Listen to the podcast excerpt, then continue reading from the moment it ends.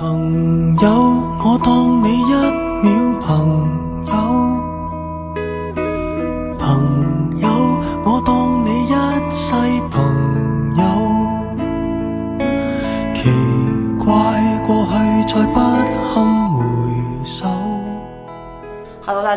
今天呢，我邀请来一个我认识相对比较久的朋友，我们认识比较久了吧，两年，呃，相对比较久，且目前没有关系恶化的一个趋势。朋友小陈，然后来光临我们的播客间，聊的一个话题，我觉得很适合跟他来聊，就是阶段性友情成长的必修课题。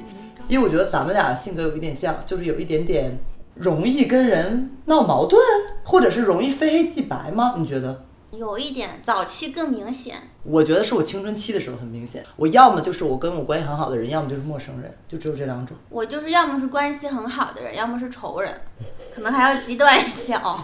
你好吓人啊！我之所以想跟你聊这个，其实是我意识到，呃，我这不是之前一直在北京，又去了英国，然后又到上海。其实我在成年以后，我的朋友圈一直是在换的，有很多老朋友是积累下来的，但也有很多朋友其实就是因为换工作呀，或者换城市、换圈子，慢慢的就被时间冲刷掉了。还是被你冲刷掉。我觉得是被时间，因为我觉得有很多是对方选择离开了我啊，我觉得是一种双向选择。以前其实我对于这件事情是很难接受的，我在每个阶段里总是能交到很深的朋友，我会很珍惜当时达到那种共振，我就会觉得这个朋友应该更加久，甚至一辈子留在我生活里，然后我就不太好的处理他们离开我这件事情。你怎么确认离开这件事？可能越来越少的联系，导致后面你会发现对方有点像陌生人。他人生发生什么样重大事件的时候，其实你不再参与了，或者是有一些玩笑，你会觉得不知道应不应该开了，但以前的时候开起来是很顺的。你就是如果要在界定会不会冒犯到他等等一切的时候，可能你们的距离就已经开始远了。我觉得还有一个很重要的信号，就其实前两者是可以通过一定的沟通消除的，嗯。因为你们离开了一阵，肯定会有点陌生，是。就包括聊天的梗都可能对方不知道，嗯。这个很正常。但是我觉得最重要的标志是他可能用一种更陌生的态度或者敷衍的态度来回应你了，哦，对，就是你给他发什么就哈哈，对，或者是你们有没有双方都还有主动想要让对方留在自己生活的意图？其实这个意图很明显，它表现形式不一样，每个人是不一样的。我要说一个很土的词，双向奔赴。绕回我们的第一个话题，我能理解一些朋友关系走远，他可能会找这样那样的理由，什么我们没有共同话题啦，我们这个那个了，但他其实最终就是你朋友之间没有化学反应了，因为朋友说白了也是一种情感关系。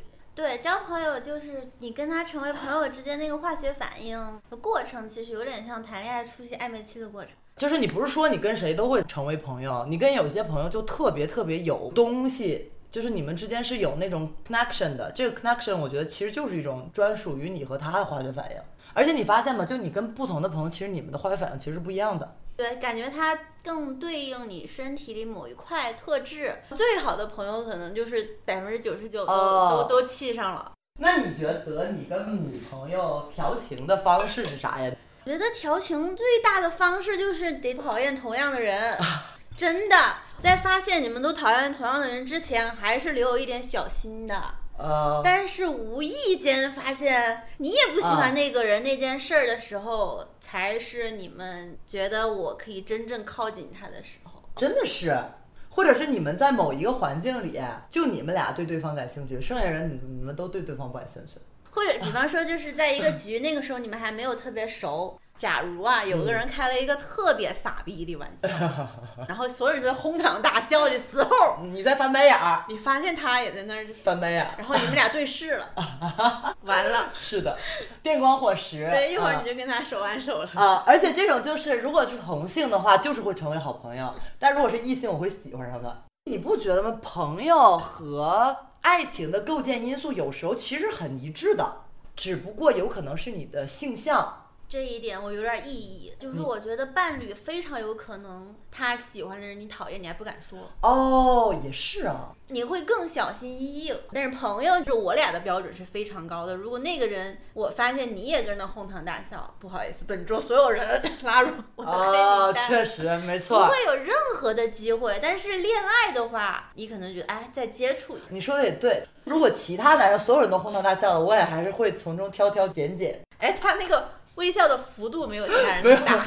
没有那么大，感觉就是百分之三十笑容，那这个人可以再深挖一下。但如果就是朋友的话，嘴角牵动一下也不行。你说你的这个是交朋友时候调情，我觉得啊，维持朋友最好的调情就是让你知道他重要，这个是最好的调情方式。这个其实也跟恋爱很像。对呀、我非常喜欢在一些朋友意想不到的时候给他礼物，嗯，或者一些惊喜。嗯，包括对方生病的时候，就是我对朋友做过，我当时不去一个地方，但是他说他有点头痛，嗯我立刻出现在他家楼下，就是看到他那种震撼的样子，我洋洋得意。是，就哪怕有的时候有些关键节点，你确实没有办法加入他的生活，或者是你们生活在物理和地理条件上都发生了天翻覆地的改变，但我得让你知道你重要，就是得有不同的办法去让对方体验到这一点。朋友，你试过将我營救？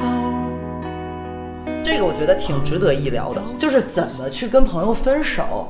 我觉得友情比爱情更极端，爱情还讲究一个和平分手，但在朋友里面就只有两条路，要么就是所谓的我们在爱情里很不耻的冷暴力式分手，渐行渐远渐行渐远，要么就是绝交，闹得很难看。对我非常擅长绝交，现在好一些了。我觉得我现在是温和式绝交，就是我还是不理这个人了，只不过我不会把对方什么删掉之类的。但以前我可能就是对方如果要是让我觉得非常伤心、非常失望，我可能会切断跟这个人的联系方式我也是，嗯我会删除、拉黑，在朋友圈辱骂。啊。那你是真的有点疯，你为啥骂人家？人家怎么啦？你什么都不了解，啊，你这样评那那可以，那你先展开讲讲。我觉得没有必要再翻这些的，就是、哦就是触碰到我一些原则。哦，是因为我真的伤害到你了，是吧？对我对朋友其实是非常非常非常好的，嗯有时候比对男朋友还要好。嗯所以当他伤害我的时候，我的下限是很低很低的，嗯所以我的分手也会非常的壮烈。以前啊，现在好了，现在我更会预判风险了。我觉得我可以骂男朋友，但我骂不了朋友。就哪怕对方对我再怎么难看，我没有办法公开去说这件事情。我对朋友的下限比你还要再下，就咱们都有点有宝女。其实，你给友情的一个 closure，现在也还是这些吗？现在基本上没有再发生过删除拉黑了。嗯，原因是什么？你觉得是你长大了，还是说对方也长大了？我觉得我对人现在非常的包容了，就是他犯了一件错事之后，或者对我来说的错事之后，我只会觉得他不再适合跟我有那么亲密的关系了，哦，而我不会去全盘否定这个人了。你不再把他处理成一种私人对你的攻击了，对吗？应该是的，而且我会觉得他对我呈现的样貌只是他万千样貌中的一种，我会因此因为一件事就彻底否定他吗？嗯，如果他没解释清楚，我就觉得是他对我不够好嘛，这些答案都不再是不是了，嗯或者是了，嗯我就觉得他在未来可能值得我再去跟他认识一遍。哦，我这个时候不用非要解释清楚跟他的问题，嗯可能只是时机不对，嗯他的状态和我的状态不一样，嗯未来还有没有机会？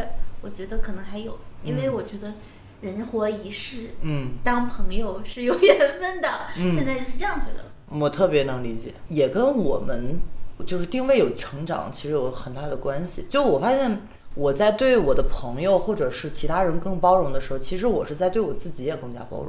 就我对我现在的自己，其实理解是很多层的。是的，是的。呃，就我知道我有很坚强的时候，有很软弱的时候，甚至我觉得我有时候我有挺阴暗的时候，我有会恨别人的时候，在恨别人的时候，其实我是很阴暗的，就会发现，其实我朋友也一样。如果他真的是触犯到我的原则，让我觉得我们不适合再当朋友了，可能我不会把他处理的让我们双方都很难堪。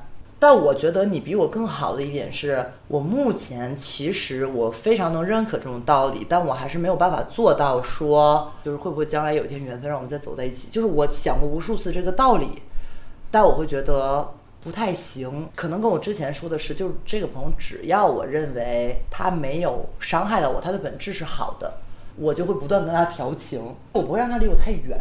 那这个可不可能是因为你的那个 closure，就是你跟他绝交的或者渐行渐远也好的标志，是你对这个人已不存任何的希望，你才会这样。但我可能是就算还有希望，但这件事儿他做错了，我可能以前我就会绝交。哦所以那个时候我对这个人其实还是有很大的弹性。对，嗯但你可能是你不是下限比我低吗？嗯你可能就是已经等待了很久很久是是很久是很久。是，对我会沉淀很久。对，一个人，我跟他决定不再成为朋友的时候，一定是一他不关心我了，就我觉得他不爱我了；然后二是他不再是我一个尊敬的人了。就这两点如果满足的话，我会觉得在将来有一天我没有办法再跟他有缘分成为朋友了，只能成为熟人、认识的人、最熟悉的陌生人，就比情侣还要更熟悉的陌生人。的确，我觉得如果一个人他不再是你尊敬的人，就是你对他会有不耻的这种情绪，那个倒是还蛮难再重建的。你作为一个个体，我在你身上看不到我可以尊重和欣赏的地方了，这个是最致命的。刚才我是说，因为我觉得我是更复杂的个体，我对自己更包容，我就开始对别人也更加包容。你在这方面的体会是什么？你会觉得你在不同阶段需要不同的朋友，但是跟你自己当时的状态有关。我认同你的话，嗯就是我变成了更包容的我，然后我对别人也会更包容。嗯但我觉得是不是不同的阶段就需要不同的朋友？就是对我来说没有需要这件事情。嗯就我对朋友非常的自然，我是发现第一我有交朋友的能力，嗯就是或者让朋友喜欢我的一些特质，嗯这个我到后期就越来越自信了。嗯我就自信，我到哪里只要对方有爱的能力，我都能跟他互动。嗯第二个就是当我变成这样的人的时候，其实我就觉得朋友就像散落的那种星点，嗯你身上的不同时期的特质会引来同样香味儿的人的感觉。哦，是，对，就不再是我去主动的找我现在需要什么，而是他就这样很自然的就来了。哦，是，比方说，同样的一个场景，跟同样的一群人吃饭，嗯然后你的状态不同，可能那个跟你一起笑或者一起不笑的人就会不太一样。比如说，举个最简单的例子，你在当时会因为一个笑话笑，你在十年以后不会再因为这个笑话笑，你吸引来了不同的人。对，啊比方说我那个时候笑，好，那一群笑的就我都认可，然后十年之后我觉得这个笑话不再好笑，那跟我一起不笑的人我认我，嗯。我跟他贴在一起。是我非常认可这一点，就是你在不同的阶段，其实你只管成为这个阶段自己，对，然后那个人刚好如果他也在这个阶段，对，你们就自然的吸引到了一起，而且这也是朋友关系其实让我们觉得美妙的点。其实你吸引来一个这样的单独的恋爱关系是挺难的，但你在不同的阶段，只要做你自己，你就可以松弛的吸引到不同的朋友，只要你是真心的、真诚的，对吧？对因为恋爱关系，我觉得他选择可能更窄吧。嗯，嗯但朋友的话，你任何阶段，世界上肯定有跟你处于同一阶段的人。嗯我这样相信啊，所以嗯你永远都不会孤单。从前共你促膝把酒倾通宵都不够。我们需要朋友，但我们无法维持一大堆朋友。你是怎么平衡新老朋友的关系的？我觉得新朋友现在最困难的是，到我们这个年龄，很多人都不再想花精力去交新朋友，没错，哪怕你示好，可能碰壁，被别人弹回来。没错，我不是被别人弹回来，我会弹别人了。啊，这个更恶劣，就就是我说的那种人了。大家好，不是王哥，我们出来玩吧，没时间。我确实没时间呀、而且我的时间要分给我的老朋友，我要先把我的时间留给我的老朋友。嗯，因为我知道我们是能最快速的在彼此身上汲取能量的。在此基础上，如果我最近不忙，我喜欢的人，我自然是可以把时间分给你。但是对方这时候不一定不忙，对，因为这就是成年人的世界。是，所以我觉得新朋友其实，在人近三十的时候是非常需要缘分去积累的。就是我有一些网友或者不太熟的朋友，他们就会抱怨说，其实并不是不想交新朋友，就并不是说维持了，都没到维持那个地步呢，嗯，连去结交的心力都没有了，是怎么办？不是说老朋友不够，而是有的时候真的太少了。然後嗯他们也有自己的事情，并不像以前一样咋咋呼呼就一块儿了，然后怎么办？怎么去认识？是，就大家不是很喜欢分那个 MBTI 嘛？对，因为现在大家很喜欢标签化，但其实喜欢标签化的原因，就是因为大家社交能量很低，然后时间很少。规避风险，你需要傻逼太多了。没错，你就是你想要快速的知道这个人身上特质到底跟你合不合，而且大家都很脆弱，受不得一点儿创伤。对，然后你也会争先恐后给自己身上套一个标签儿，然后把这个标签儿亮出来，你觉得行就行，不行就拉倒，就是在省这个事儿。但其实省事儿本身，我就会觉得是在社交里头非常需要去避免的一种心态。我觉得友情不能走捷径。就是我觉得深的感情走不了捷径。我们刚才不在聊之前有一个渐行渐远的朋友，我也觉得在当时我跟他阶段非常不一致，现在有点能理解到他当时为什么对我这么冷淡了，因为可能当时他面临事业一个井喷期，他有很多新的朋友向他涌入，所以他可能就是在我当时一个很低谷的时期，我向他是在不断的索取情绪价值，然后我会觉得他可能没有这个精气神儿给到我。其实我是从他身上也在学到一些教训，我会觉得我在当时确实是向他索取了很多在那个阶段里他不愿意给的情绪价值，因为他可能有更快乐的事情去做，但以前他也向我索取过，就我觉得对我不公平，就我觉得朋友里面可能有的时候在情绪的提供上是有一点公平。我刚刚忽然想到，就是你说新老朋友怎么去维持，我觉得不困扰我，但是他不困扰不代表他对我来说就很容易哦。比方说，我刚新交的朋友，然后我们没有那么多的场合一起相处。嗯比方说，我的室友基本上个个都是我的朋友，然后你们已经有很坚实的同居基础了。嗯，那未来我就只需要在他需要的时候、重要的时候。呃，跟他见面或者自然的，我们就会相互扶持。那新朋友，我一般会怎么做？我想了一下，呃，我的方式是，我知道我们不常见面，嗯。所以当我想他的时候，我会立刻发微信给他说，我这个时候想到你了，是因为什么什么什么，哦，而且我会很不厌其烦的告诉他，请你以后想到我的时候。也不要害怕的告诉我。通过很多这种朋友表达之后，我发现对方并不会窘迫，他们大多数都是很高兴的。是的，而且他们回复我说，其实他们并不是不愿意对人表达爱或者想念，而是怕发出去之后被碰壁，嗯对方接不住，那就是尴尬了，嗯自己就会受伤。是所以当我去做这个人的时候，他们就会放心。嗯，这个时候我不得不标签化，我觉得可能咱们火象星座很容易这样，嗯，我以前不会这样，说实话，是吗？我以前也是那个很害怕被碰壁的，我一定要等对方有那个苗头了，嗯那个苗头很长了，我才会做类似的事情，嗯甚至还会保守一点。就比方说，我记得以前我跟王哥还没有到一起录播客的程度的时候，他当时王哥是我，啊，他约我出去吃饭，我那个时候其实就处于一个很纠结的、很内很内的状态。嗯用 MBTI 来说，我当时内向程度百分之九十七。嗯，王哥可能不记得了，我当时追问他，我说你为什么要和我吃饭？我一点都不记得。对 我他们就吃饭呗，有什么为啥？吃个饭咋啦？我就说你为什么想和我吃饭？你是想找饭搭子，还是你真的想你说疯不疯？狂？我真的一丝都不记得，但是我真的觉得挺疯狂的这个行为。你会把人下属，对，那个时候但我也没有下属，我可能觉得你精神病。啊，是我后来他就没有约我吃饭，那个时候太需要确认对方不只是你啊，就是一个人，他约你只是出于他打发时间，还是他觉得我是我。那个时候我觉得可能我自我也没有到一个很哦稳定的状态，就是说回我们聊过的，就是当我的阶段不同的时候，嗯我对待朋友的方式也会不一样。嗯现在可能我稳定了之后，我就能持续的向朋友去输出爱了。那个时候我觉得我身上是没有爱的，或者爱的能力很少。我确实在不同的阶段，我会不同的跟别人示好，但我跟朋友的关系，包括我在亲密关系也一样，永远都是我主动抛橄榄枝。就之前有个人问我，就是说什么样的人能追到你？我说根本不存在追这个事儿，就我会直接把这个东西扔出去，你爱接不接。哦，你不接这个事儿，其实对我来说，我不会觉得有啥。就是你那个问我一丝没记住，就说明他没有对我造成过一丝困扰。哪怕对方就是想找一个饭搭子，但他为什么不能因为你是你，所以你成为了他的饭搭子？因为其实人的娱乐设施就那么些，吃饭、逛街，可能在玩一些有的没的。然后每一项其实对对方来说都是一个需要付出一些情绪和体力的事情。是的，嗯你不会随便抓一个人邀请没错嘛？，没错。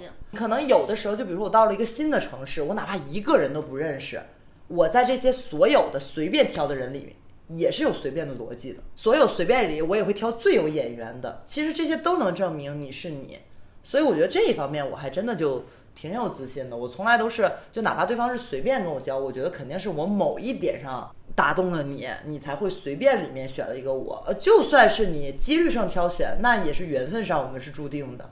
我觉得其实对自己有这方面的信任是很重要的。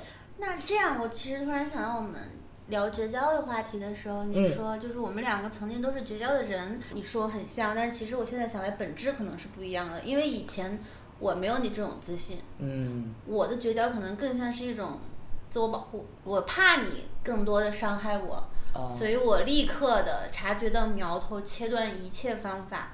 只是我承受不起你伤害我，嗯而不是我很强大到我不需要你。我明白。我觉得可能是这个样子的，以前。哦，那我是第二者，就是我会觉得你不能再出现在我生活里了，因为你已经不再是我认可的人了。我是这种状态，本质还真是确实。确实挺不一样的。嗯，处理方式看起来表象很一样，但其实内在的底层逻辑是不一样的。给人举个例子，就是跟我关系特别好的一个朋友，我一直对他非常非常好，但他是一个很内敛的人，我一直感受不到他对我的 feedback。他去澳洲了。然后有一天我是真的忍受不了了，我就给他发了一条长的绝交信，我说我觉得你根本就不爱我，就类似这种。其实我在亲密关系里处理的逻辑也是一样的，我说你不爱我，咱俩算了。结果他给我发了一个巨长的信，就那个就直接我就秒原谅，啊，就觉得哦，原来你爱我。就他说，其实他就是一个不善表达、不善主动去维持关系的人，所以有时候我真的觉得咱们东亚人其实更多的表达情感，有的时候对自己就是一个更多的一个机会的补偿。因为他那封信里我记得非常非常清楚，不是信啊，就长微信小作文，现在就是比较流行说法小作文。他在里面就说，以前所有的分手。就他也说了，他的亲密关系分手，别人不管是怎么误解他，他都会直接选择离开，他什么都不说。他说，但是就这一次你对我的误解，我想跟你说，就我想发一个东西，我想看一下是否会不一样。我是真的把你当我的好朋友，你可不可以原谅我不善于维持感情这样的一个举动和缺陷？然后我就立刻原谅他，而且原谅他的时候，我都非常清晰的了解我的底层逻辑是什么。一是我确实是不生气了。你只要知道他是爱你的，对，我就立刻不生气了。二是哪怕我还有一点生气，我都要告诉你，你这项行为是非常有效的，因为我觉得就是你要 promote 一点，让大家知道表达情绪是非常非常有效的。我觉得你是一个很公正的人，就是在情感的付出上，嗯，你是很公正的，像一个判官一样，就是有他的一些惩罚的条例和法典的感是。我可以先付出，我也可以一直付出，但我有一个临界点，我觉得你没有给我一样的，我会立刻离开。而且这个离开不是我怕受伤害，我只是觉得你不值得我真诚的付出了。但一旦我又发现你只是不善于表达，我就又回来了。那他之后有更善于表达吗？有啊哦，就我们现在还是非常好的朋友，他会一直主动去跟我表达，啊，但我觉得这个确实是帮我筛选了很多这些原则上的表述，其实我觉得是有帮助的。有些人就会觉得，哎，你好麻烦呀，你滚吧，你离开我的生活，那你们就掰了。但有些人会觉得，哦，我好像意识到我伤害到你了，那我也意识到你爱我，那我就告诉你我也爱你。我现在在想，是真的不喜欢表达，还是说太害怕表达带来更多的伤害或者问题吗？就是因为我确实是从一个不太爱表达情感或者直接表达想法的人，变成了现在的就是能主动去说我很想你，我喜欢你，想要成为你的朋友。嗯我自己反正就是我不再害怕伤害了，所以我就不知道其他的人、嗯。或者有这个困扰的人，他们是不是跟我一样的。嗯，而且我发现，就是你学会表达之后，收获的全部都是好的，尤其是表达爱，你给别人表达了爱，对方就觉得很开心，也给你表达回爱，你就会发现爱是正反馈，你就接着表達愛，這個真的就是一个正向的接。實實在在踏入過我宇宙，即使相處到因为现在慢慢的变成一种单身时代，单身其实变得还比较主流。你会发现很多朋友他进入这种性缘关系以后，他也不是把你抛下了，他只是确实注意力就不在你这儿了。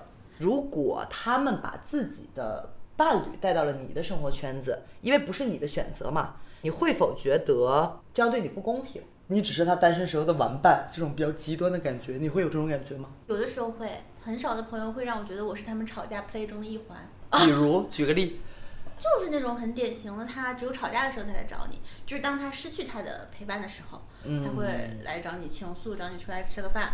当他们和好的时候，他就没空管你了。你这个时候会非常理所当然的感到一種被利用，或者我是垃圾桶吗？没错，没错，因为很多人确实就是我能理解，你确实在亲密关系里你获得成长更多，不管是社会体制问题，还是说我们现在社会没有发展到一个朋友之间也可以一起买房、一起受法律保障，进入一个更加稳定的关系，也由社会认可的这么一个关系网，我能理解，但你有更好的处理方式。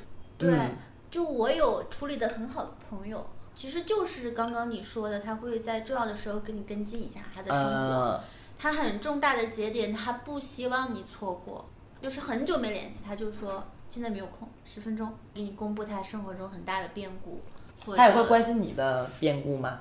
也不是关心，因为你如果单独去关心，你不知道何时该关心他，嗯所以我们会很默契的等待对方的这个信号。比方说嗯他问你有没有十分钟的时候，你知道一定是很重大的事情发生了，嗯你就给他留着十分钟。包括我在工作的时候，如果他发了这个，如果我能腾出时间，我一定会去外面接他的电话。我明白。对，我不想缺席他的这种时刻，你也不着急那十分钟，我觉对得。对对对然，后就是靠这样的紧紧联系在一起。那他投入他的恋爱生活，我觉得我有点遗憾，但是我也不会因此怪罪这种是这种朋友。我觉得啊，我是一个在亲密关系里处理朋友关系处理非常好的人。我跟我前男友在一起可能两年半吧，我觉得我没有怎么把我的前男友强行的带入到我的朋友关系里过。比如说我跟他在一起，这个人是我严肃的关系，你们认识一下。其实私下我跟我那些朋友去相处的时候，我不怎么带我前男友。哦，等于说你会刻意的隔开，我也不是刻意隔开，我是觉得我没有必要连体婴。我前男友这一点做的也很好，我们可能不会强行要介入你，没错不带我？没错什么意思？我们就头三个月的时候，我觉得我前男友是一个比较没有安全感的状态，也是一种比较习惯性的想要进入女朋友的生活。那个时候我不断的给他安全感，我喜欢你，我的朋友你都认识了，我们不会去搞一些有的没的，但是确实我们的生活你是进不来的，就你不需要进来，而且你这个观点其实对我来说还蛮新的。我跟我朋友是比较独立的，但是好像我周围的朋友他们会把，比方说带男朋友见朋友当做一个标志，没错，嗯或者大多数人吧，就是、嗯哇，他带我见朋友，嗯是呃，认可我了。是那你这么说的话，我发现我们其实做的事情可能和你差不多，嗯就是先介绍一下，你总不能把他藏着吧？是的就说这是我的男朋友，但是平常你跟她男朋友还真不一定处得来，当时就会觉得对我的朋友不太公平的原因是，他们要去照顾他，即使没那么喜欢他，而且我觉得交朋友是一种选择，他选择了我作为他的朋友，但他没选择我对象，就我会觉得这一点对他们来说是一件不公平的事情。因为我说实话，我谈恋爱的时间是非常少的，只有这一段两年半的感情，可能在那个维度是很长的。在此之后就是五年的单身，我就是 姐太长了。我就是不断面临我的朋友在进入他们的感情圈，然后我一直有一种感觉是你们在替我选择我的朋友，就他们会在谈恋爱以后不断的将他们的朋友带到我的生活圈里，他们的男朋友啊，哦，那你这个视角确实对，很少有单身的，就是是是，对，其实我跟你说，我真的觉得很难受，好像个男友驿站啊。啊，我还在保留一个安全距离去照顾你男朋友，我就会觉得很不舒服。但是现在我其实对自己最满意的一点是，我开始可以应付这件事儿了。我就会发现，我这种想法就是我也是通过你，可能就是更深的了解到是比较少见的。对，它可能是一个相对比较特殊的能力，那你不能要求你所有的朋友都掌握，但你的朋友她想带她的男朋友进入你的生活，她的对象进入你的生活，其实她也是不想失去你嘛，就她还是大的方向没变，就是她喜欢你，还是想让你留在她生活。那如果你是一个掌握更高的社交能力的人，你为什么不能让朋友更开心一点呢？我把这个事情想开了，但之前有段时间我就很难受，我就觉得啊，我不想认识你对象，不要带他来，就我会很抗拒，嗯，对抗的情绪很高。很高。我觉得你这样也可以给，就是身为会带男朋友或者对象去见自己的朋友的人一个醒。嗯，你可以先问一下你朋友的意见，而且也可以告诉你的对象，我没有带你去见他，并不是不认可你，嗯，或者是想要把你隔开，这就是我跟我朋友单纯的、纯粹的相处。没，错，没错这不，代表任何的意思。是是。我当时就是跟我那个前男友就说，我说我特别喜欢你，我所有的朋友都喜欢你，但是我们聊的很多话题，其实你在那儿他们是聊不开的，他们会觉得很顾及你的脸色，而且你在那儿其实你也不舒服。就我会问他，我说你舒服吗？他说我不舒服。我说那这个时间你为什么不自己打会儿游戏？你跟你自己的朋友在一起玩一玩，我不会背叛你，我也爱你，我朋友也爱你，那这个事情就不存在任何的矛盾了，对吧？我们就没有硬要在一起相处的必要了。我有一任男朋友，他可能造成了我跟我的朋友渐行渐远，或者失去了非常多一起的机会。嗯，因为他不希望我交朋友。当时我是处于一个被控制的状态，然后那我的朋友可能，我觉得曾经也可能会出现恨铁不成钢，以及你别再来找我，就是我我烦死这个恋爱脑了的情况。嗯，我就觉得，如果从被这样的人来说，我现在就很想希望当时的朋友可以等一等我，自我意识变。健全，嗯，就是曾经的我就会回到你们的身边。嗯我就在想，是不是可以不要绝交，给他们一点点时间，是再看一下。是是是，我现在也觉得，就是我们有一些朋友，如果你珍惜他的话，是否你可以等一等？有的时候，我觉得人是生气，他通过丢掉对方来表达自己有多生气，倒不一定是真想丢掉对方。是，我现在大家在聊恋爱脑，其实我是不同意的。包括很多心理学的理论，亲密关系对一个人的塑造是非常的具象和具体和巨大的。你没有办法要求一个人把从性缘上面得到的关注和理解以及支持同向的转向到你身上。嗯，我知道现在好像是有嘲笑恋爱脑的风潮，是我自己也嘲笑过。嗯，嗯，态度其实有点像骂婚驴，就是你但凡跟男人沾边儿，反正就是。我现在觉得，第一个确实是插手他们的问题，有时候对朋友来说是有点难的。嗯，但是你真的要因此因为他太专注于恋爱就去抛开他吗？我觉得可以等一等。我们之前也聊到过，其实我们到现在为止，亲密关系的观念是一直在成长的。那你的友谊观有进步吗？其实很少会思考友谊观这个事情。没错比，方说，你总是会说，别人会问你理想对象什么样子，你理想的爱情什么样子，很少会有人去想我理想的友情什么样子。没错，你也不会看到自己在友情里有什么变化。要不你先说，说不定你说了，我能有想起来。我觉得其实跟刚才咱们俩聊过的话题一样，就比如说你处理渐行渐远的朋友，你的态度是什么？以前你会觉得非黑即白，这个人他是好是坏，你会给 yes or no 的回答。但现在你会发现，其实不是这样的，就是可能你处理成我们没有缘分，将来可能成为更好的朋友；我处理成可能我不再尊敬你了，但我也没有必要让你特别难堪。我现在有一个很大的进步是，我开始在朋友身上找到更松弛的相处方式了。就这个东西绝对跟亲密关系的观念也有关系。我以前在面对亲密关系的时候，也是一个很紧绷的人，就是那种一定要证明自己，我太爱你了。但其实我觉得真的就是有道德绑架，就是有一些人就可能我不善于表达，然后有一部分可能我不需要你这样。现在就是那种很热烈的朋友，其实我会给他更热烈的表达。我觉得我更能体察他需不需要我非常激烈的给他反馈，或者说他不给你，你也能感觉到爱和哦，没错。就比如说，我举个例子啊，我的一个好朋友 Eric，他就是谈了恋爱，我们的联系明显变少。与此同时，也是因为他工作同步也开始在增加。我如果在以前，我会非常难受。刚开始的时候还跟他闹了一点小别扭，但我觉得那个就是我们朋友之间的调情。他就说你怎么像那种小女孩儿一样，还跟我闹别扭？我说那你以前我们每周都要见面，我们甚至每天都要见面，你下班就要来我家，确实有很大的落差。对你就会有落差感。但是我现在的处理方式就是，我不知道在哪个阶段，我就觉得好像没什么那么重要的。我其实对他的需要是一种习惯性陪伴，但我知道在情感上他并没有疏远我，他只是没有能力给我那么多了，但他不是不想给我那么多了。那我可以去找我其他单身的朋友去达成我这种身体上的陪伴，就比如说物理上，你下班可以来我家，我们可以一起在哪里逛逛。但这个朋友他虽然在地理上、物理上做不到这些，但他在心理上他还是爱我。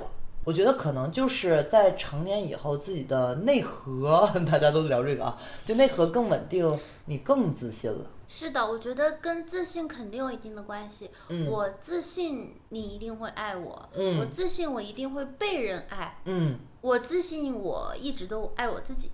没错这，这几层我觉得都特别的重要，是，而且必须都要有。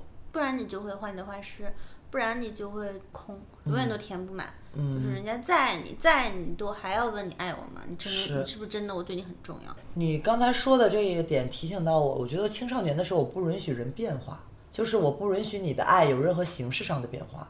但其实这样是非常非常不公平的，你对自己也不公平。人是在不断的成长、进化或者退步，万变不离其宗的就是你在变。如果不允许别人进入新的状态，你又不允许你跟对方磨合出新的相处方式，你身边是留不住人的。哦，磨合，我觉得这个词很对。以前我很讨厌磨合，嗯，以前我觉得磨合它就等于磨掉棱角，因为你就是想到磨这个动作嘛，嗯你就觉得痛。嗯我的某一部分被消失了，我妥协了，我让步了。但是现在我觉得不是哦。打比方的话，我觉得人很像一个完全不规则的近似于圆的多边形。今天你一转，你就跟你朋友的多边形合不上了，但是他也可以转，你们俩都可以找到再次能咔上的那一瞬间。嗯，这个就是我觉得变换的奇妙之处。如果你能处理这个问题的话，你自己会获得非常飞跃式的成长。哦，是的。你有没有觉得，其实你在成长的过程中，这个时期跟你匹配到的朋友挺难得的？你会发现，有人能跟你一起进步，其实是至少在这个阶段更有缘分。你有这样的朋友吗？我觉得都是，虽然可能大家身处的一些生命中的阶段不一样，但是目前我接触到的朋友都勇于去承受这种变化，哦或者不同的 发生在各自生命里的变化。嗯，而只要对方展示出这种姿态，就会激励到你，无论他面对的是什么变化。我现在觉得啊，我们这个问题虽然是在友谊里，你该如何成长，但我发现，如果你关注到自己的成长，其实你是会把它辐射到各个方面，不仅是亲密关系，亲密关系只是经常被聊、被关注，大家就会说亲密关系里你有什么变化，但其实友谊里你一直在变化，只是你没有被看到或者被探讨。我觉得其实友谊也是一种亲密关系，没错，它亲密吗？它非常亲密。我甚至觉得友谊对于我这种常年单身人士来说，你那个自我简介就是打的那个，他是大概是五年单身，是五年单身就是打败百分之九十九的单身人士。确实，我觉得我人生里面最亲密的关系就是朋友，陪我度过最多我的高光和低谷的还是朋友。他可能是不同的朋友，走近或者走散的朋友，但他就是朋友，他从来没变过。我有一个朋友说了一句话，他说他觉得任何关系都必须要有一个底色，他觉得那样才能是一段正常的、健康的、长久的关系，无论是他公司的同事、上级，还是亲密关系，他觉得都必须是以友谊打底的，有一层像友谊一样的关系。还哎，真的是，所以我就觉得友谊可能常常被人忽略，但我觉得它也许是最动人的一种关系，或者是最被需要的。最底层、最底层的一种关系。嗯所有的关系都要建立在它之上。嗯，甚至是我们听到最动人的爱情关系，他们都会说你是我最好的朋友。每次看到这种爱情关系，你就会觉得很动容。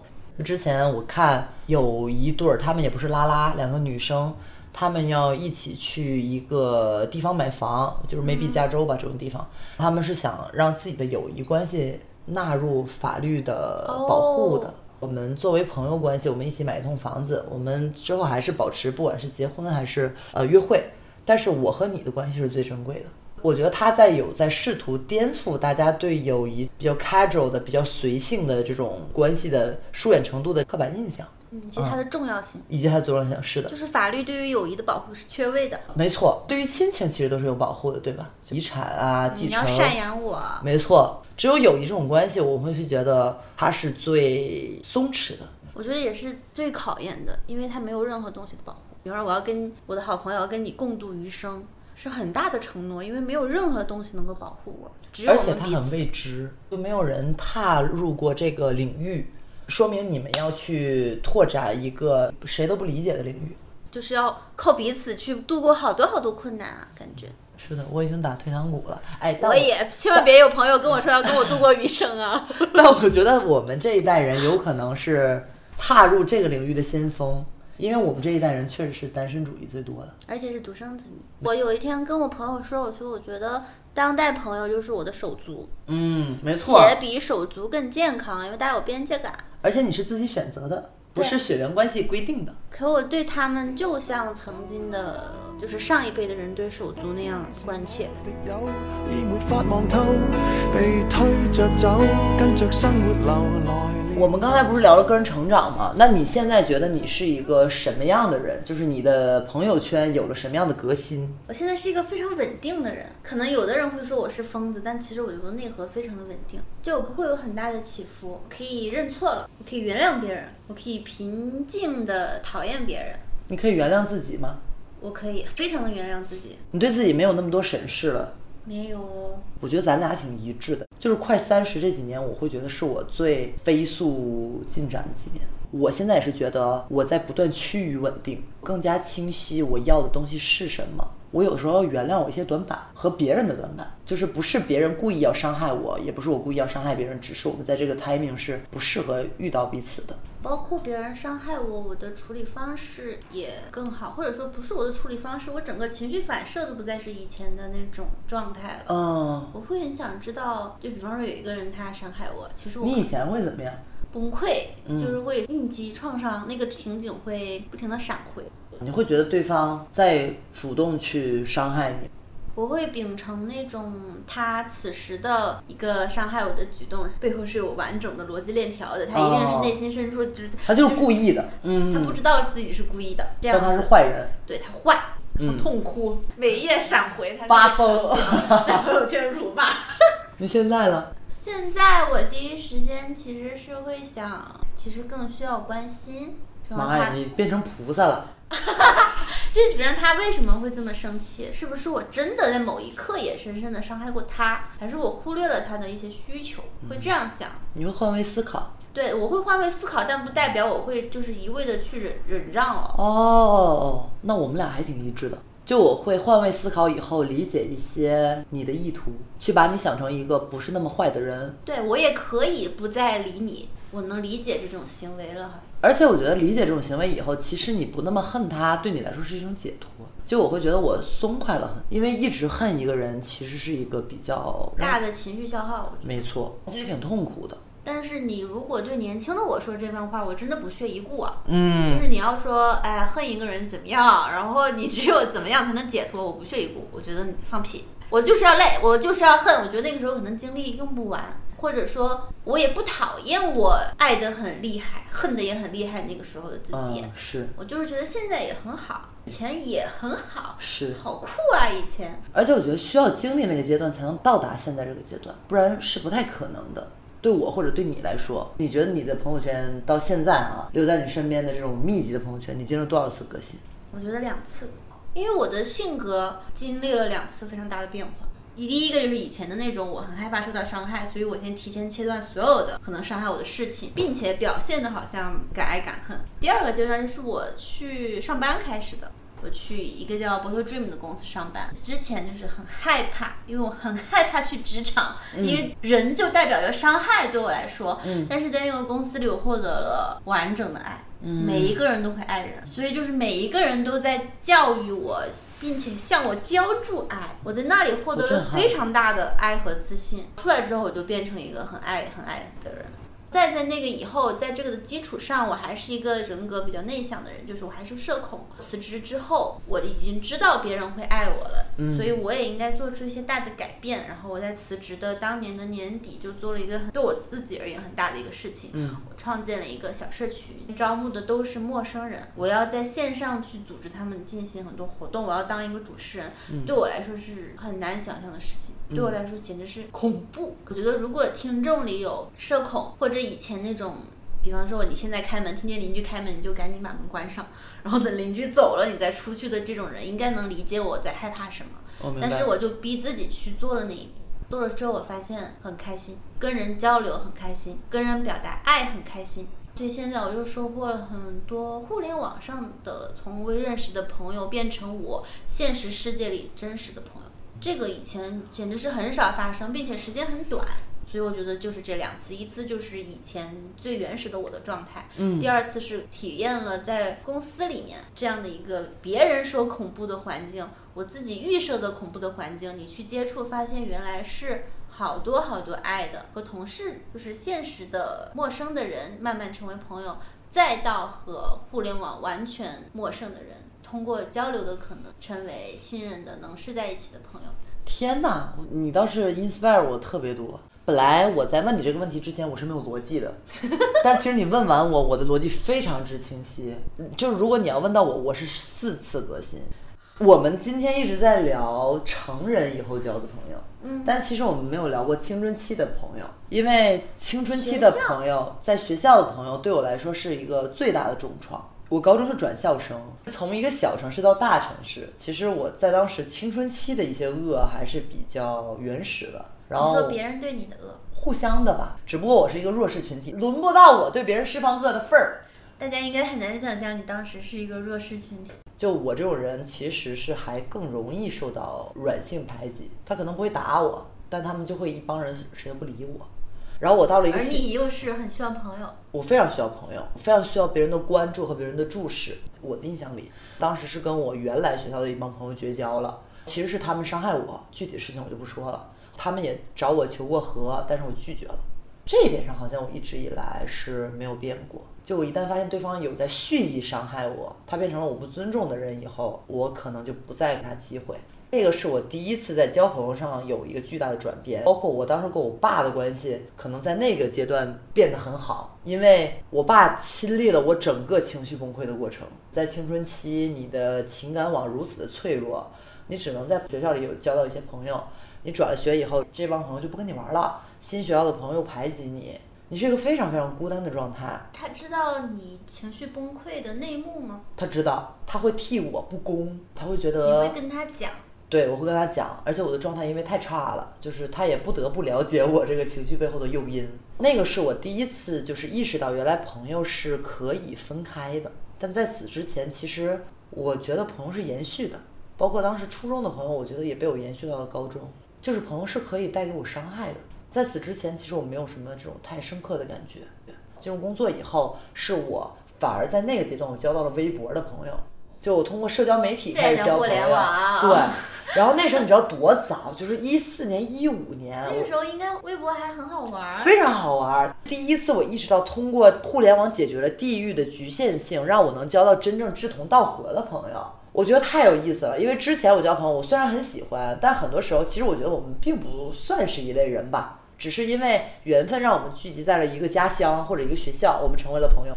那个是我第一次在更广的维度选择了朋友，到现在也是我非常好的朋友。就是我对自己开始有了更多的交朋友能力的认可。嗯，可以说那个时候给了我极大的自信。包括我到北京，其实我交的朋友都是互联网朋友，只不过后面我们一起去了北京，变成了现实生活里的好朋友。但在互联网上，我们已经相谈甚欢。后面我去了英国，其实是经历了一番朋友的洗牌。就不管是我这些互联网的朋友，还是在我在北京其他学校交的朋友，你们不再在一个地理维度里，你们要怎么去维持这个关系，怎么去调情？嗯，我觉得你去英国还有一个是你其实你的心境，可能洗牌跟这个有关系。是如果你心境一直很稳定，可能它的变化也不会那么大。没错，就当时我觉得是我最需要朋友的阶段。在北京的时候，我是主动一直在给朋友提供情绪价值，朋友在我身上索取情绪价值，我就觉得这个时候对我来说是非常舒服的，因为我被认可，通过我提供。到英国的时候，就是我很孤独嘛，经济可能有了一些另外的冲击，重创，重创是真的重创 经，济重创，又贫穷 又孤单。又文化撞击，你又是二等公民。但那个时候你会发现，OK，我现在需要从我的朋友银行中提取一些，取点钱啊，取点情绪点价值来了。利息。你会发现，你从一些人身上提取不出来，你会发现那个又是一个非常非常新的改变，是一个很大的革新。你就会发现，其实你不应该从一而终的处理很多朋友，因为很多朋友是没有跟你经历过任何这种所谓的巨大的变故变故的。你不应该在此之前就给他定位成什么样的朋友，给他倾注这么多心思，对他来说也不公平，因为对方兴许也没有想跟你进入这么亲密的朋友状态。给他定位上来，你把他架到这个高架上，现在你需要从他的情绪银行里取一些钱出来，他觉得也不公平。他觉得不公平。这三次革新到我现在这个比较稳定状态是，我可以相对比较游刃有余的去处理朋友之间的亲疏远近，比较弹性了。就是原始的你是学生时代受重创的你，然后是你到北京，你开始有自信，北京互联网给你一些东西，嗯，然后就是你到英国朋友洗牌，那第四次呢？好像个主持人啊，我觉得第四次就现在吧，可能就没有这个所谓第四次，就现在就是我现在比较弹性的状态。就是我知道留有空间和余地，和更多的时间以及可能考验的机会。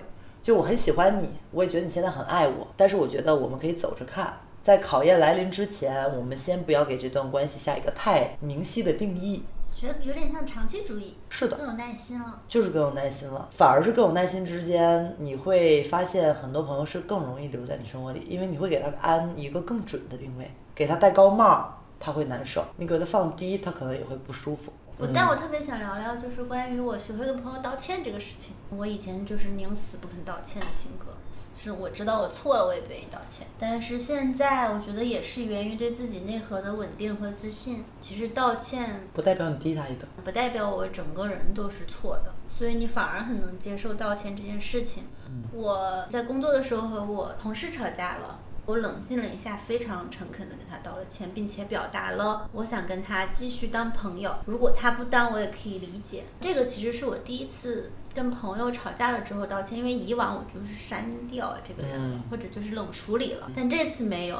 我的尝试结果是，对方告诉我他完全没有不想跟我再当朋友的想法，觉得吵架是很正常的，并且很谢谢我去做这件事情。嗯，然后我觉得有时候你做出的这个决定，回应的人也很重要。因为如果对方是一个不值得的人，或者就是是个不太匹配的人，他的回应可能是很糟糕的。是是是你也许以后再也不会做这种事情。是，所以我也很感激当时的我有去跟一直都觉得很好的人交朋友，而不是卑微的妥协，嗯否则我就可能面临一个恶性循环。你刚刚聊的时候，我突然想到，小学的时候我是讨好朋友型人，比方说我太想跟朋友一起放学了，他要做清洁，我就等他到七点，七点的时候他跟我说他家里人来接他，不跟我一起走了，啊，我说好的好的，后面我就继续付出，然后现在不是这个样子的了。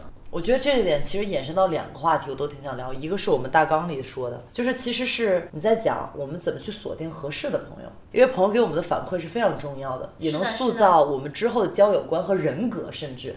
但还有一点是，就是我们怎么应对跟朋友吵架这个事情。哦哦，因为我觉得很多人对很多人处理不好矛盾，对这个事情其实不是和朋友吵架，对我们应对和人吵架这件事。对对对对对，你刚才给了一个很好的案例，以及我跟 Eric 也提供了一个很好的案例。我们两个其实是非常非常尖锐的两个人，但我们到现在也可以维持密友关系，就是从来没有失去过沟通。不管是我在逃避，或者是他在逃避，我们可能都是有一些，就比如说在当下非常生气，不想再理对方的时候，不管是他还是我，都一定会表现出非常强烈的沟通意愿。有一次就是我们俩在那个球场，他来看我打球，然后那次就大吵。屁事，真的是屁事。然后我真的就大哭，你知道吧？我就啊就哭，你知道吧？我还觉得很丢脸，因为我叫他来带我打球，他在我其他朋友面前表现这种状态，我真的不能接受。然后他就给我打电话，然后也说什么，我不希望跟你是吵完架就是放在那儿的这样。就我想说，我们有什么事情能不能直接沟通？那天就打了一个小时电话，也聊了很多他的问题，就是你会延伸的聊着你可能平时生活中对他不满的地方。感到不适的地方，他也会聊他对我感到不适的地方。每一个这种吵架，其实都是一个更加好的沟通的契机。就是我之前很认可一句话，以前就这么会沟通吗？我都会主动沟通。但是对方能给我提供这么好的正反馈，其实也是比较少的的。。就我刚刚和文哥有聊到，我们的朋友圈可能都太稳定、太好了，嗯以至于偶然就经常在网上刷到一些很离谱的事情，你就觉得嗯怎么会有人这么处理？可能那个才是常态的，很多的人都在犯的问题。或者他们在面临的问题。对，对，就别人给他的反馈可能一直是这样的，所以他也没有办法构建成一种沟通型人格，因为他的沟通一直是无效的反馈。我们为什么要锁定合适的朋友？那次就是让我意识到，原来我一直都是在交跟我一样的朋友，从不同的维度，他们都是不太介意道歉的。就是我是通过 Eric 这个事往回想，我身边的比较紧密的朋友产生冲突以后，大家都是愿意放下自己的身段，或者所谓的这种自我去想，我是不是让你不舒服了？我是真的很爱你，那我能不能把这个事情解决掉呢？所以我觉得这个事情挺重要，就是具体落实的解决方案千奇百怪，每个人都不一样，但它底层逻辑是一样的，就是我不想失去你，我是爱你的，你也不是欺负我，那我们能不能把这件事情解决？是的，我以前会回避沟通，嗯就是如果吵架的话，对方一直说一直说，我一个字都不说。现在想来，我对对方的那种绝望，因为他有一次就是在我的这种沉默里，他崩溃了。我现在想来真的很崩溃，因为那个时候我才初高中，不知道怎么解决矛盾。现在想，如果我对一个人一直把我所有的话都说尽了，对方一个字都不说，我 崩溃，真的会崩溃可能崩溃。你会觉得是一种无声的抵抗，因为有时候沉默也是一种态度。就我说的那个接受了我道歉的朋友，嗯他的回应让我知道什么？让我知道回应有多么的重要。嗯，就是像一道光一样，你立刻就如释重负。从这件事就想，我要尽力去做一个也能给出很好回应的人。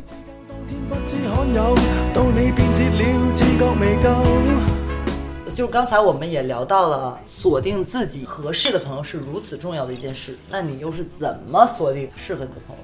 我只能说我的方法很奇怪，可能对别人不一定适用。我是会有躯体反应，我如果喜欢一个人，我控制不住的想要去抱他，贴贴他，想要在他身边，我的身体会很自然的有这种冲动，我就知道我喜欢这个人，这往往不会出错。我觉得这可能是动物的一种本能，就是你喜欢它的气味。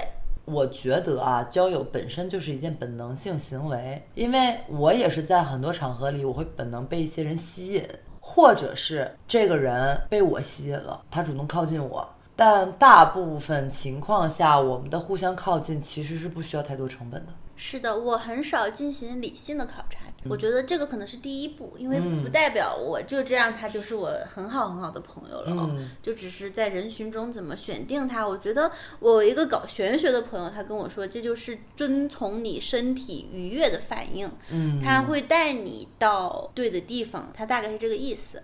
所以，当你身体都有反应的时候，这就说明这个对的不能再对了。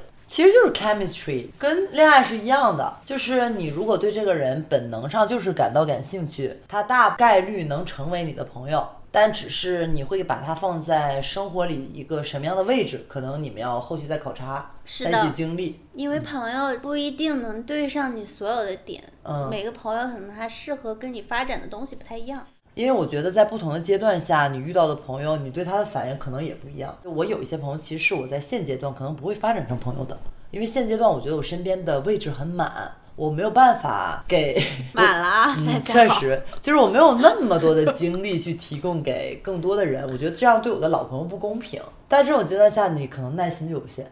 但是我在刚来上海的时候，其实我耐心是非常无限的，因为我在上海对我来说是一个全新的领域，我没有朋友，所以我觉得这个人我也有耐心去接触接触，那个人我也有耐心去接触接触。但我觉得这个事情是没有办法勉强的。我在这个阶段，我就是没有那种能量或者那种对新鲜感的好奇，那我就是没有办法做这件事情。但是大部分情况下，我觉得我跟你一样，交朋友完全是一种本能。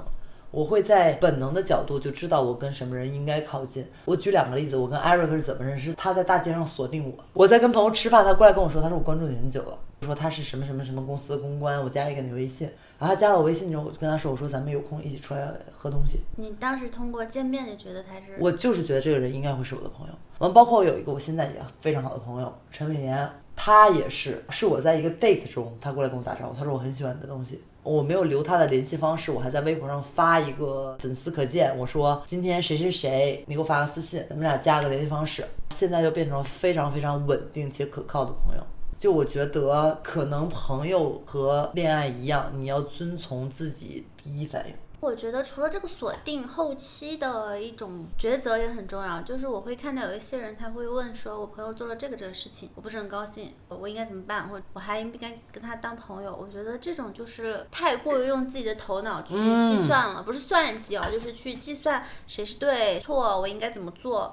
我觉得他已经脱离了你的心灵了。如果连朋友都要这样去计算的话，大概率是不太会顺畅的友情。嗯，我觉得很多人处理这个事情的时候，可以再果断果断一点点。我是觉得，我非常非常的坚信，一个人身边的位置是有限的，嗯，无论是物理的还是精神的。如果你不把不合适的人排走，对的人他是没有机会进来的，他挤不进来。嗯，所以你一定要做出正确的决定，你才能有机会去迎接和拥抱那个人。嗯不然他就算想靠近你，他是没有办法的。就算是神或者宇宙都没有办法安排进来。但可能有的人就会有疑问，那我怎么平衡你们说的这个我要原谅朋友的错事，跟不对的人说再见？我觉得是一种直觉，就是当他已经超过你精神负荷，带给你过度的负面情绪的时候，其实是一个比较需要去切断它的契机。但是每个人的处理的契机不一样，可能你会觉得你要受伤害了。在以前啊，我是我觉得我不再尊敬你了。就你每一个人的 trigger 是不一样的，但肯定是有一个 trigger，你你要学会看到自己本能的这个反应。你不了解自己的底线、自己的喜好，你的判断标准就永远是模糊的，甚至是跟随对方的，嗯，或者跟随网友的。对的，对的，或者听咱俩的。我有沒有，確實也沒有，一直躲避的。好，最后一个问题啊，就是我觉得我可以定义我为有宝人士，你也应该是有宝人士，就妈宝、爹宝、这宝那宝什么的。我是朋友的宝，我咱们就是有有寶，但是我是一个单身有宝人士。你倒是有亲密关系了，就是这个话题我挺想聊是，我们是否把无法在亲密关系上得到的关注强行加注到了友情身上？我们刚才不是在聊不要去抨击恋爱脑，或者是恋爱脑其实是一个非常不好的 tag 吗？我觉得关键点就在这儿。如果啊，你去要求所有人都去不再关注亲密关系，他就是会把在亲密关系里的需求分散到他其他的关系里，但那些关系其实不应该承担他这方面的需求。我举一个最明显的例子是，我觉得我在以前的时候，我要求我的朋友对我有一个超强 commitment，超强承诺，我有点要求我以前的朋友不能离开我。但其实我在亲密关系里都不会怎么去要求。那我为什么要求这么安全的一个存在呢？就是因为我一直以来都是一个比较孤单的人，就是我老是自己生活，那我就会觉得我的朋友关系就需要给我提供这种支撑网。其实如果我不要求这些，他可能会更长久的留在我身边，反而是我一直在要求这些，導把他們致嚇走了。对他没有办法松弛地在我身边成为一个呃很好的朋友。你觉得这个会和你高中的情感重创有关系？嗯，可能是有一些關係，因为你会发现他们很轻易的以一种成群结队的状态，因为当时很多朋友，他们是一起有点搞小团体离开我，你会发现他们能成群结队的离开你的时候，你就觉得这个东西特别不可靠，你就一直在寻找一种好像比较可靠的关系。其实我在我的亲情关系里已经有一个比较稳定的安全网了，但是我还是希望在朋友里面能得到，因为我在亲密关系里面得不到，然后我又看到其他人有在得到，你有一种效仿的跟风心态，那我就会把这种不切实际的需求加到我的朋友身上。你当时也分不清。分不太清，而且我觉得是一种更加精神和灵魂上的需求。之前他们就说，人在亲密关系里其实是照镜子，就是你在亲密关系里，其实你更能看到自己是一个什么样需求的人，你自己在成为一个什么样的阶段。我有的时候会无差别的在我朋友身上寻找这种照镜子的体验，其实是不公平的。是的，我幻想了一下，如果我的朋友这么对我，我会觉得有点吓人，我会困扰。是，肯定不会丢下他。如果真的是很好的朋友，但就会想怎么办呢？就其实我在我的朋友身上没有很 push 的反应，但是就是因为我知道我不应该有这种反应，我又有这种需求，导致我夹在中间难以适从。就是我认真去反省，不管是我还在持续的朋友，还是走远的朋友，我其实都没有对他提过这方面的要求。但我又觉得有一份需求悬在空中，我想把它放到朋友身上，但我知道我不应该，我就不知道我要放在哪里。所以我现在会觉得，你会否就更加清晰一些需求？你可以，不管是向内求还是向亲密关系求，你要知道有一个方向去求，其实是对你来说是更健康的一种诉求方式和渠道。你现在还这样吗？我现在完全不这样。我觉得这个确实也跟内核稳定有關係。就人的有一些需求是可以自己解决的，是，他可以自己想办法解决，嗯，而不是我一定要外人提供现成的给我，你可以自己创造解决的方法。比如说你孤单了，我周末去见见朋友就好了。如果我是无聊了，真没事儿做，真你朋友都在忙，也没有人陪我，搞个运动耍耍，消耗一下精力之类的。嗯但是我觉得，其实更重要的是，你要辨别哪些需求是你自己不能解决的。因为我觉得，在现代社会，大家其实很强调自己能解决什么。就在我已经这么稳的时候，我才能更加的愿意去承认，有些需求是我告自己一辈子都不会解决的。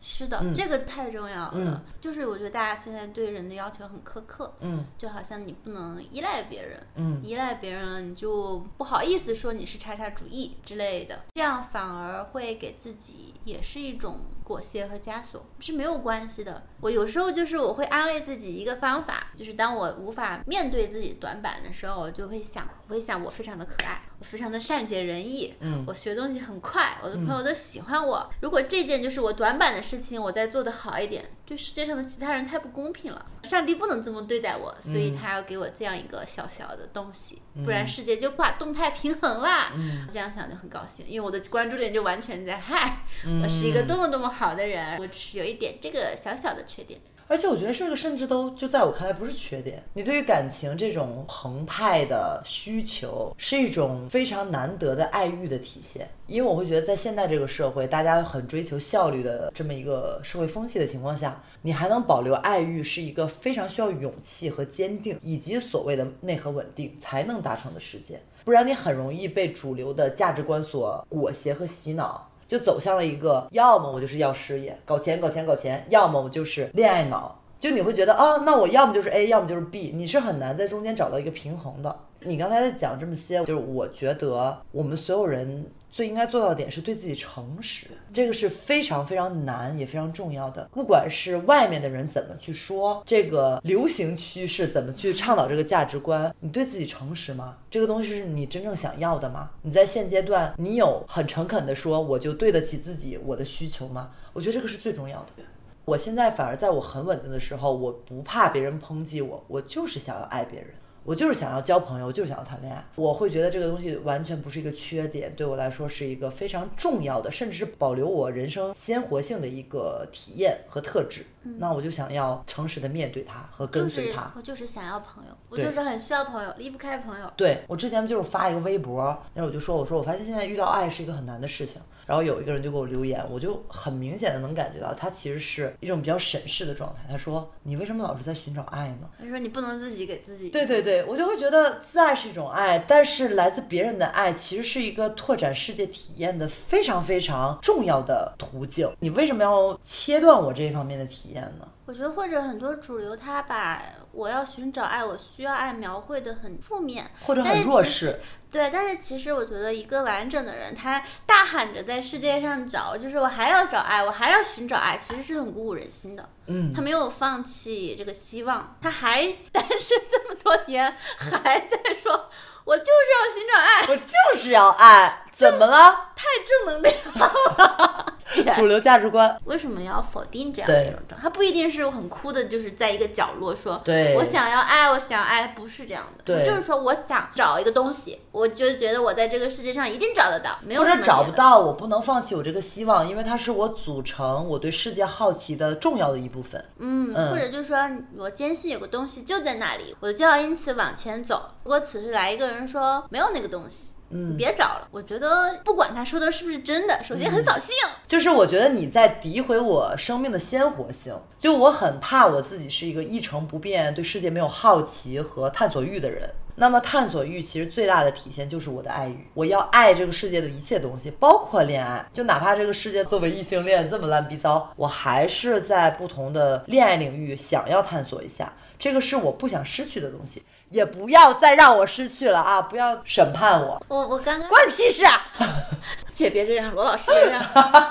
我就想说，就是王哥他如此的想要爱的情况下，就是这么多年他没有胡乱的去爱，就是我太寂寞，我太想要爱情了，他没有胡乱的爱。他今天下午跟我说，是因为他有很强大的朋友的网络、嗯在支撑他，给他很多很多的情绪价值，嗯，所以这个就和之前我们聊的你要锁定你的朋友是有关联的，他们在未来会给你很多很多的东西，而不嗯至于让你迷失方向或者做出一些错误的、乱七八糟的、自己无法控制的决定。是。我其实能理解为什么就大家会比较二元，就是两极化去处理这件事情，因为确实有很多人在面临对于想要爱的寻求的时候，他要处理的很糟糕，就是他会面对一种爱无限的妥协。自暴自弃了。嗯，失去他自己，对方可能侵犯到他很多很多的领域利益，他还是觉得 OK，我就是要爱，但其实这种是不健康的爱。但我说实话，我可能十年以内都没有经历过这种不健康的爱了。就是我会及时止损，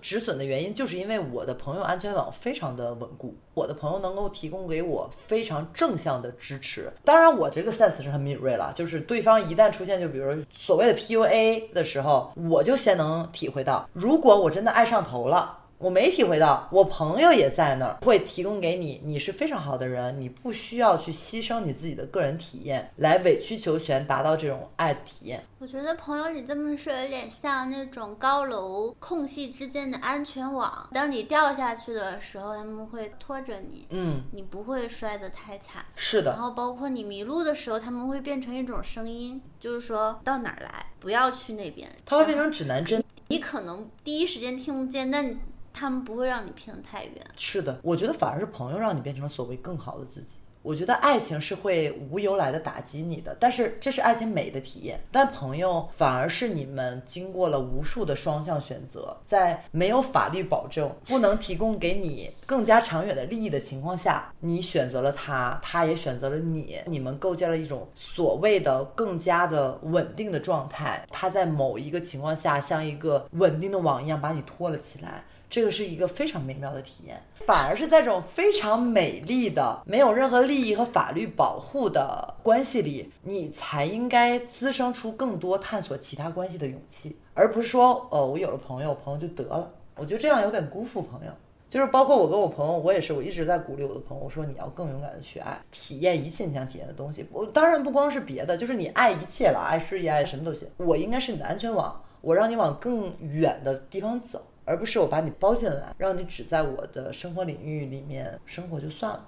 再多说一句话，好说，就是因为太爱朋友了，有时候我想变成更强大的人，我想在他们出现问题的时候更有能力的去兜住他们。这个确实也是我有一做一些事情的动力。如果朋友能给你提供更好的动力，这就是一个很健康的关系。嗯，对，包括我之前许过一个愿，我就说如果我能有一个房子，它有大过超于一个的房间，我一定要有一间是永远留给我的朋友，他随时没有地方可去的时候过来。我们火象女就是有宝女，我的想法是一模一样，就是赖科，我有一个地方得留给我朋友，随时过来玩。撒我可以，不能撒我朋友。那也不是吧，那就杀我朋友吧，别别杀我啊，杀我朋友吧啊，我朋友是我的安全网。